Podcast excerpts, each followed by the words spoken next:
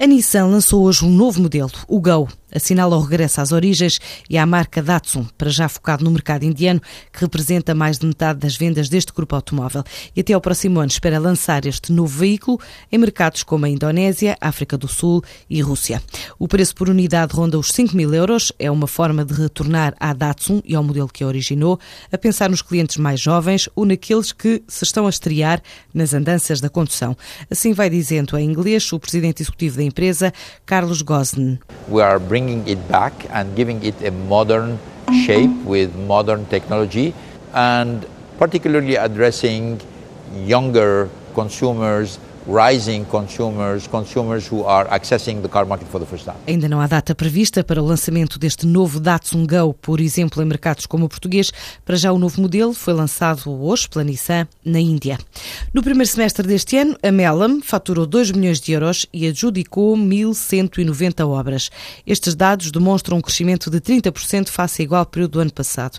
Diz a empresa em comunicado, nos primeiros meses do ano, esta rede do setor de construção celebrou 13 novos contratos contratos de franchising, com incidência nas áreas do Porto, Coimbra, Torres Vedras, Cascais, Setúbal e Albufeira.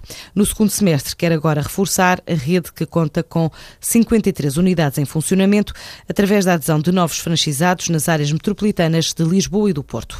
A Vodafone lança hoje o Easy, um novo tarifário pré-pago que varia dos 4 cêntimos para todas as redes ou zero para a rede da operadora, sem carregamentos obrigatórios nem mensalidades. Em comunicado revela que esta oferta não tem nenhum compromisso compromisso de carregamento obrigatório ou pagamento de mensalidade e que a adesão está disponível até 30 de setembro. A SAP está a lançar a rúbrica 10 por 10, receitas para a Troika, ao todo 60 propostas gastronómicas para a temporada de verão, alinhadas com a atual conjuntura de poupança de tempo e dinheiro.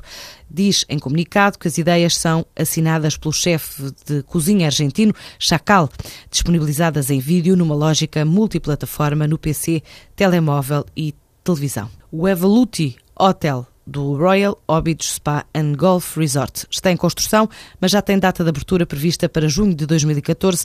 Esta unidade hoteleira de 5 estrelas tem arquitetura da Saraiva e Associados, também decoração da IO Design Studio, de Philip Stark e John Hitchcocks, duas referências do design internacional. A construção está a cargo da Neocivil, empresa do grupo MSF.